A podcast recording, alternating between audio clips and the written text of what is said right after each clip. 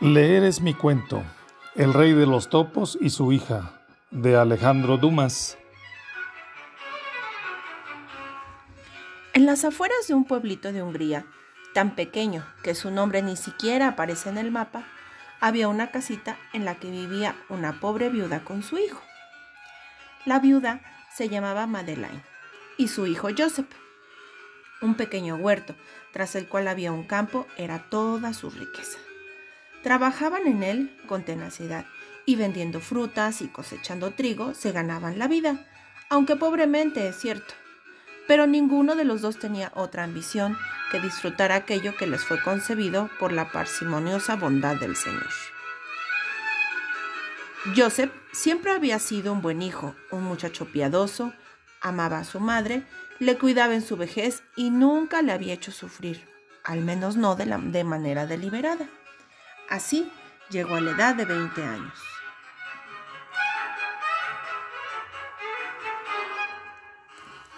Era un joven apuesto de unos 62 metros, bien distribuidos a lo largo de su mediana estatura, con un hermoso pelo rubio y rizado, tal y como aquel con el que los iluminadores del siglo XVI dotaban a los ángeles en los misales.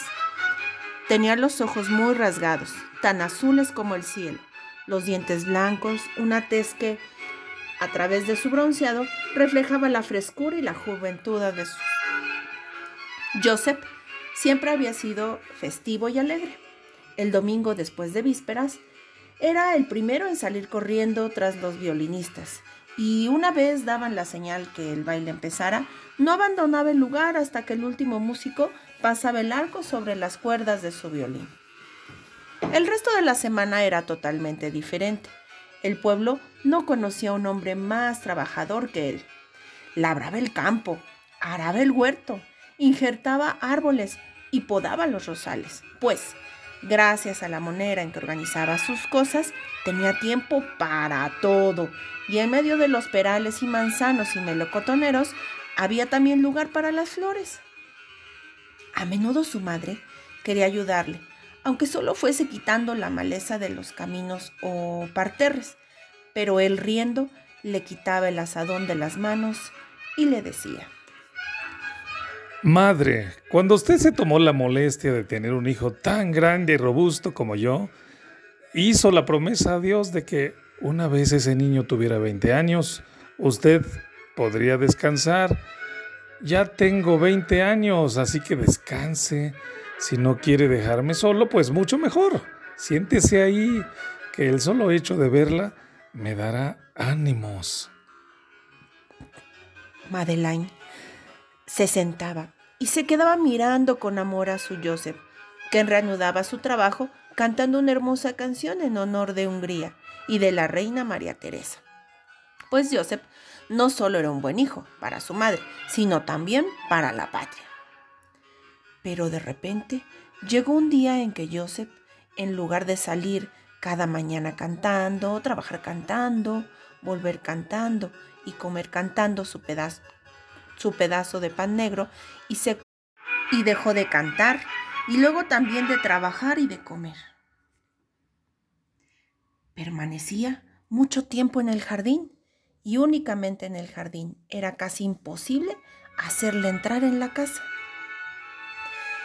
Era sobre todo en las noches cuando se quedaba sentado, inmóvil, soñando bajo una pequeña enramada adosada a una pared, que había trenzado con vides para que su madre pudiera estar a la sombra mientras él trabajaba. Y era también ahí donde ella leía oraciones en su devocionario, el único libro que había leído mientras lo miraba trabajar. Madeleine estaba muy preocupada. Veía a su pobre hijo cambiar ante sus ojos, a pesar de que no tenía ninguna enfermedad del cuerpo. Pero no por ello su preocupación era menor, pues comprendía que su enfermedad era del corazón. En ocasiones, luego con cierta frecuencia, por último casi siempre, ella lo seguía al huerto Ahí se escondría de, algún, de atrás de algún árbol frutal cubierto de hojas y cargado de fruta y veía a su pobre Joseph soñar con los ojos fijos en el suelo, como si esperase que algo saliera de él. En una ocasión, ella sin poder contenerse salió, se le acercó y con lágrimas en los ojos le preguntó. Mi querido Joseph, por Dios, si estás enfermo, díselo a tu madre. Pero él negó con la cabeza, intentó sonreír y respondió. No, madre, estoy bien de salud. Pero dejó escapar un suspiro antes de cerrar la boca. Este suspiro le dio valor a Madeline para seguir indagando. Pero si no estás enfermo, hijo mío, entonces debe faltarte algo. Antes no eras así. Háblame, querido Joseph, y haré cualquier cosa con tal de que vuelvas a ser el joven jovial y alegre que solía ser. Imposible, madre mía. Mi alegría se ha ido para siempre, y su amor, por grande que sea, no puede darme lo que quiero. Entonces Madeleine se echó a llorar amargamente, pues quería a Joseph sin medida y con gusto ah, habría dado todo su vida para que él pudiera ser feliz, aunque fuera inalcanzable. A la poste tanto le rogó ella que le dijera lo que había en su corazón y le suplicó llorando tan inconsolablemente que él quedó conmovido y llenándola de besos dejó escapar estas palabras que salieron de su corazón con tanto dolor que parecía que se lo hubieran hecho estallar. Madre, estoy enamorado. Madeline se secó las lágrimas al oír estas palabras. Veía a su Joseph con los ojos de madre y pensaba que en todo el pueblo no habría una sola mujer que no estuviera dichosa de casarse con él. Bueno, si solo es eso, mi querido hijo, no deberías estar triste. Solo dime quién es la joven tan afortunada de la que estás enamorado. Si es Berta, la hija del magistrado, o Marguerite, la hija del alguacil, iré a pedírsela a sus padres. Ay, no es la hija del magistrado, ni la hija del alguacil. Si se tratase de Margaret o de Berta, no estaría afligido. ¡Oh, infeliz! Entonces, ¿has puesto tus ojos todavía más alto? Desgraciadamente sí, madre. ¿La hija de un noble? Pobre hijo mío. Ojalá fuera solo eso. ¡Oh! te enamoraste de una baronesa. Más alto, madre mía. ¿De una condesa? Más alto. ¿De una marquesa? Más alto, madre. ¿De una duquesa? Más, más alto. ¿De una princesa? Madre mía, Estoy enamorado de la hija del rey de los topos. Madeline lanzó un grito y luego, cuando logró tranquilizarse, dijo, ¡Ay, mi pobre hijo está loco! No, madre, por supuesto que no. Por desgracia no lo estoy. Hijo, si quieres iremos a la ciudad para que te examine un médico. Ay, madre, no necesito un médico. Le digo que no estoy loco y para demostrárselo le voy a contar lo que pasó.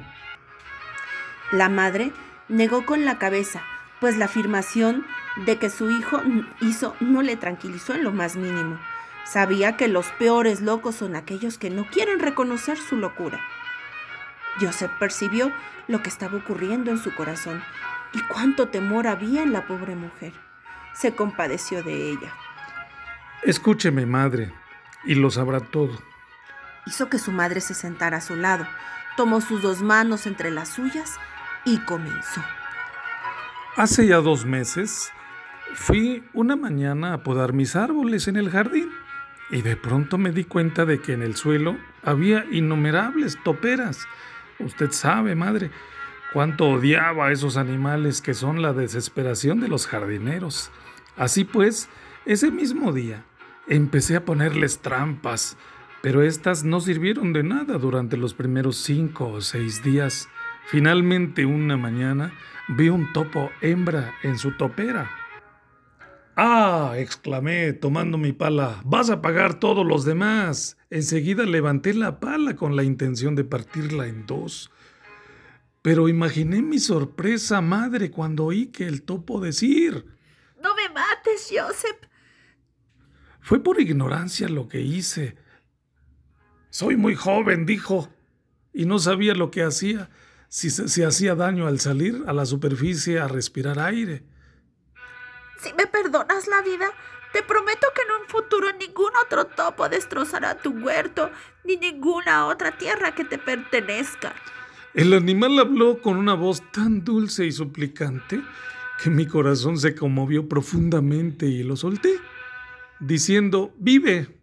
Te lo agradezco. Y si quieres verme, ven mañana por la noche en cuanto salga la luna y te contaré algo de manera confidencial. Tras decir esto, el topo se hundió en la tierra. Tenía muchas ganas de pedirle que se quedara, para charlar más tiempo con él, pero una especie de terror se adueñó de mí. Nunca había oído decir que los topos hablaran, y este se fue antes de que yo pudiera sobreponerme al terror.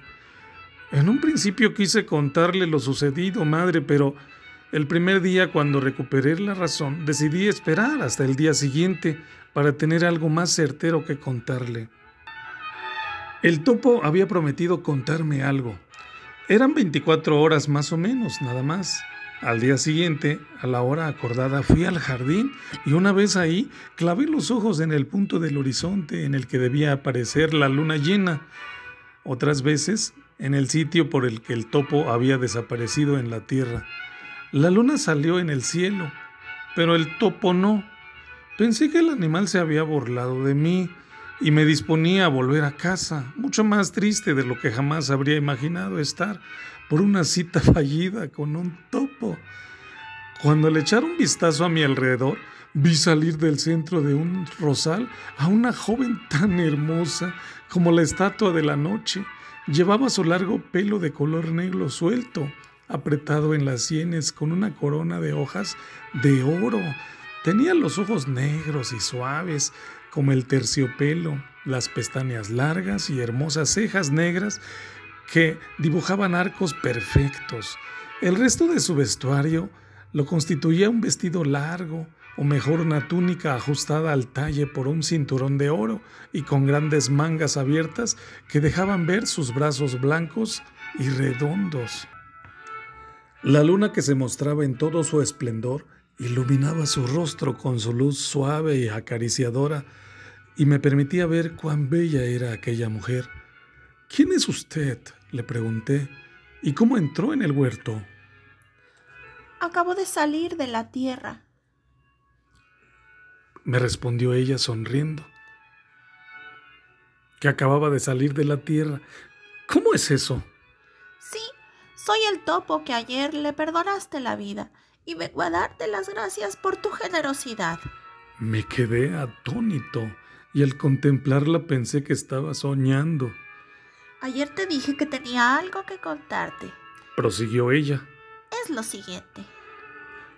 Fui todo oídos para escuchar a la hermosa joven.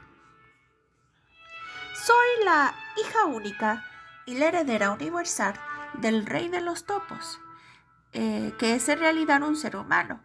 Como un malvado mago nos transformó en topos y nos encerró en la tierra, donde ahora vivimos como topos ordinarios. Sin embargo, a mí se me permite recobrar mi forma natural cada vez que hay luna llena, desde su salida hasta su puesta.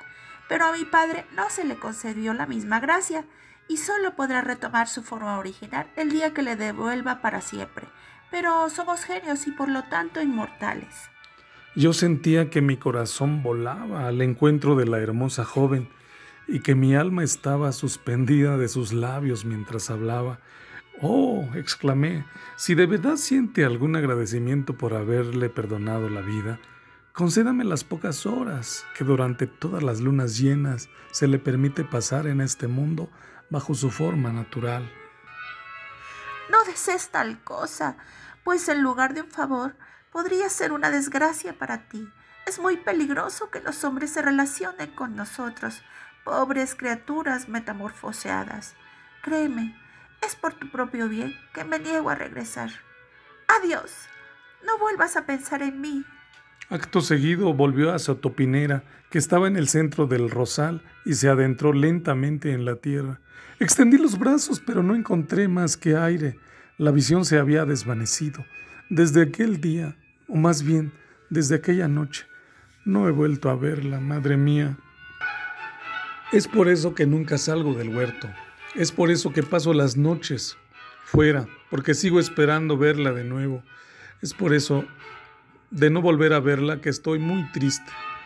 Era tan maravillosamente hermosa que en aquel único encuentro me enamoré. Me enamoré locamente de ella. Ahora, ¿puede usted entender por qué guardé silencio de manera tan obstinada después de esta confesión?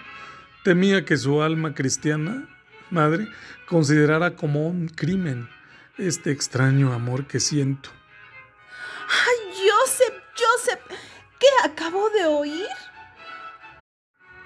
En efecto, es un acto impio amar a un topo, así sea la hija del rey de los topos, pues finalmente no puedes desear a una mujer que es topo durante cuatro semanas y mujer una sola noche.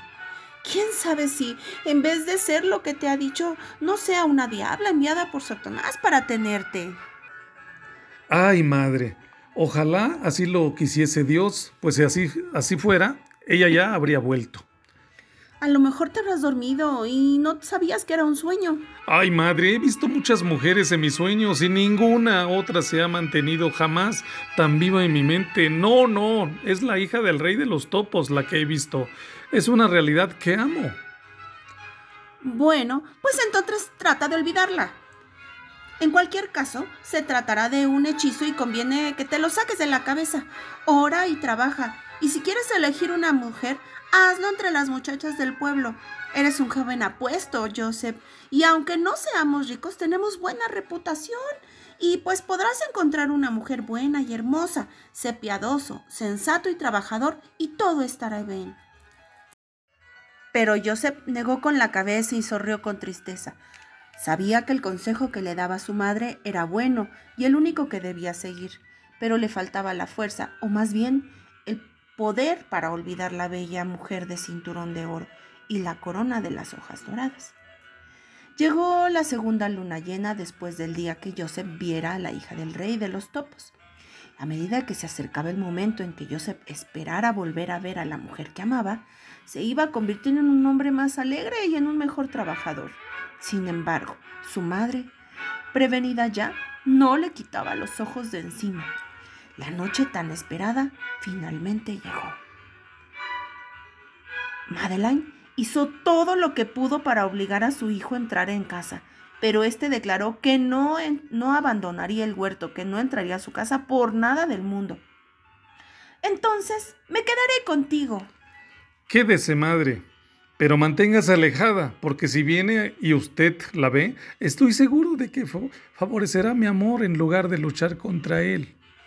Llegada la noche, Madeleine se sentó bajo la enramada y Joseph permaneció a diez pasos de distancia, apoyado contra el tronco de un árbol. Madeleine lloraba y oraba sin perder de vista a Joseph. Este oraba y esperaba con los ojos clavados en el suelo. De repente, la luna llena empezó a salir, elevándose sobre la montaña. Enseguida, a cuatro pasos de Joseph, se formó una topera que fue creciendo, creciendo hasta tener el tamaño de una colina de 2.5 o 3 metros de alto. Entonces se abrió por la mitad. Y en vez de una hermosa joven, se vio salir de la tierra un topo enorme, del tamaño de un buey, que se acercó a Joseph. Madeline dio un grito y corrió para hacer retroceder a su hijo, pero este no se movió era como si hubiera echado raíces en aquel lugar. Madre, madre, es el rey de los topos. ¿No lo reconoce usted por la corona que lleva en la cabeza? En efecto, el monstruo animal tenía en la cabeza una corona de oro que brillaba a la luz de la luna. Pero en el momento que se daba la vuelta de la misma topera, salió una mujer maravillosamente hermosa, como la primera vez.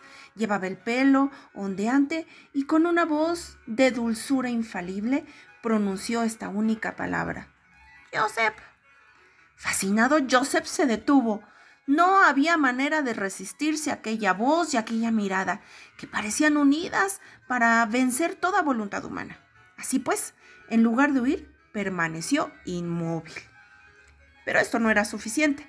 La hija del rey de los topos no solo quería que Joseph no se huyese, sino que también la siguiera. Y con una voz aún más dulce que la primera vez le dijo, ven.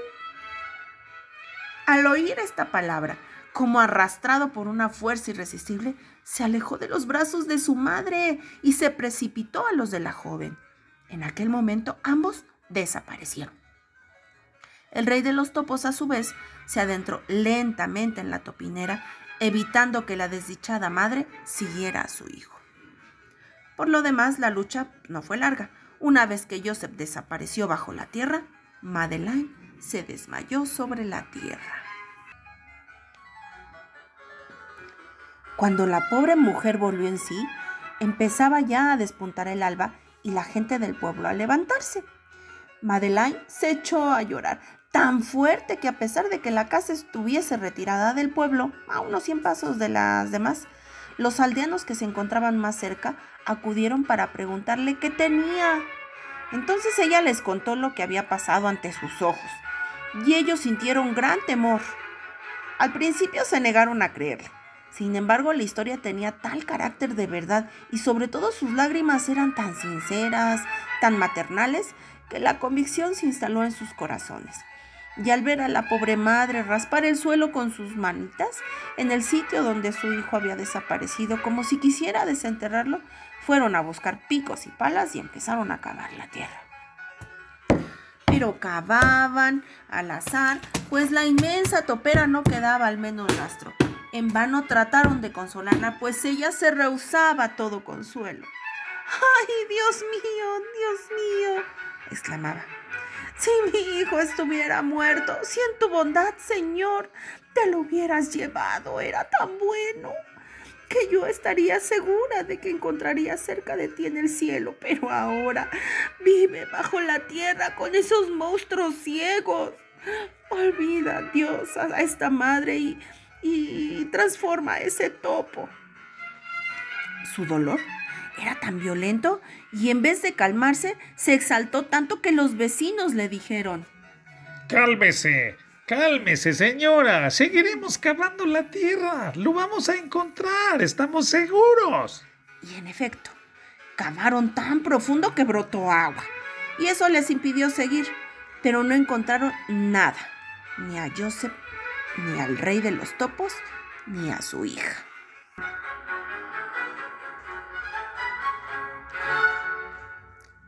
Así pasó un año. La pobre viuda no dejaba de llorar a su amado hijo. El huerto y el campo volvieron a quedar desiertos y yermos. Madeleine había muerto de hambre si la buena gente de la aldea no le hubiera llevado lo necesario. Una tarde estaba sentada en su jardín, tan absorta en su dolor silencioso, que la noche la sorprendió sin que se diera cuenta. Justamente aquella noche de luna llena. El astro de pálido rostro acababa de salir y brillaba con magnificencia en el cielo. Y de repente se formó una topinera a unos pasos de Madeline y apareció la bella princesa de los topos. Al verla, Madeline empezó a gritar, ¡Ah! ¿Eres tú, infeliz? ¿Me has traído a mi hijo acaso? Lo volverás a ver, dijo la princesa con voz dulce, pero para ello es necesario que vengas con nosotros a nuestro imperio. ¿Seguro que volveré a verlo si te sigo? Por supuesto, sígueme. Oh, ahora mismo. Entonces vamos. Madeline subió con la princesa a la topera y enseguida las dos mujeres fueron devoradas por las entrañas de la tierra. En un lapso de un minuto, la pobre mujer perdió toda noción de existencia y cuando volvió en sí, encontró en un palacio construido con terrones superpuestos entre los que se pululaban los topos de todos los tamaños y insectos. La viuda se estremeció como las hojas de un álamo temblón, pero el recuerdo de su hijo le devolvió el valor. ¡Joseph! gritó. ¿Dónde estás, mi buen Joseph? Quiero verte. Entonces se presentó el rey y tocó una cortina que enseguida se descorrió, y Joseph se lanzó en sus brazos de su mamá. Se oyó solo un grito escapar de aquellos dos corazones. ¡Hijo mío! ¡Madre mía! Y como si les faltara la fuerza, ni uno ni otro pudieron decir más. Madeleine fue la primera en recuperar la voz. Por fin, aquí estás. Nada volverá a separarnos y regresarás conmigo allá arriba y a la superficie de la tierra. Pero Joseph negó tristemente con la cabeza. ¿No? ¿Me has dicho que no? Madre, no puedo seguirla, aunque quisiera hacerlo. ¿Cómo que no puedes? ¿Quién te lo impide? ¿Acaso el rey? Yo le suplicaré hasta que acepte que regreses conmigo. Y de inmediato se arrodilló a los pies del rey de los topos y le suplicó con las manos juntas. Señor rey, devuélvame a mi hijo. Usted es padre y sabe todo lo que hace uno por una madre. Ay, si usted no me escucha, si no me complace, será porque los topos no solo no tienen ojos, sino tampoco corazón. A lo que el rey le respondió. La verdad es que me das mucha lástima, pobre mujer, pero te equivocas. Los topos sí tienen corazón, y este es aún más sensible que el de los hombres. Pero puedo dejar que tu hijo se vaya porque mañana se casa con mi hija. ¡Ay, Dios tenga misericordia de mí!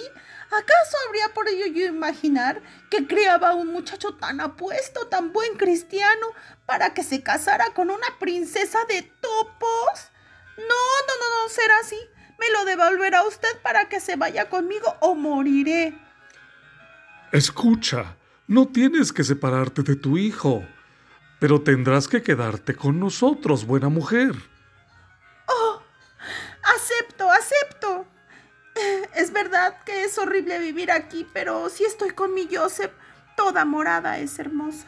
Sí, quédate, mi buena madre, por favor, quédate. Yo tampoco quiero separarme de ti. Sea, pero las cosas no son así nomás. ¿Por qué? Hay una condición para que te quedes entre nosotros. ¿Cuál? Como ves, nosotros los topos somos ciegos. ¿Y entonces? Entonces, es necesario que te quedes ciega como nosotros. ¡Ay, eso es terrible! Pero si me quedo ciega no podré volver a mí, ver a mi hijo. En efecto, no podrás volver a verlo, pero estarás cerca de él, te dará su amor y tú lo tocarás y oirás su voz. ¡Ay! ¡Ay, pero quisiera verlo! Hace un año que no lo veo. Le ruego me deje verle los ojos, solo mirarle a él. Y si llego a mirar otra cosa, accederé a perderla a la vista, no me importa, quiero verlo a él. No, no hay término medio. Te sacamos los ojos en este instante o ahora mismo regresarás a la superficie de la tierra y no volverás a ver a tu hijo. No quiero separarme de él. Sáqueme entonces los ojos y déjeme cerca de mi Joseph. Pero mientras me lo sacan, déjeme tomarlo de las manos para que no me lo roben por segunda vez. Está bien. Petición concedida. Joseph se arrodilló ante su madre y tomó sus manos entre las suyas apretando sus labios contra ellas. Gruesas lágrimas salían de sus ojos. Al ver esto, Madeline se secó rápidamente las suyas y dijo, No llores, Joseph, yo estoy muy contenta. Y de hecho, empezó a reír a carcajadas para hacerle creer que estaba feliz. Entre tanto, dos topos enrojecían dos agujas en un hornillo, mientras que otros dos soplaban el fuego para aumentar la intensidad del calor. La pobre mujer se volvió hacia ese lado y se estremeció, y enseguida apartó la mirada y la fijó en su hijo, y con tal pasión que parecía que quisiera grabar el retrato de Joseph en su corazón por última vez. Si ustedes están listos, yo también lo estoy. Entonces el rey le dijo por última vez. Mujer, ¿estás resuelta a hacer lo que vas a hacer? Piénsalo, aún puedes retractarte. Vas a sentir un gran dolor cuando seas agujerada cuando esas agujas penetren en tus ojos. No me tiente.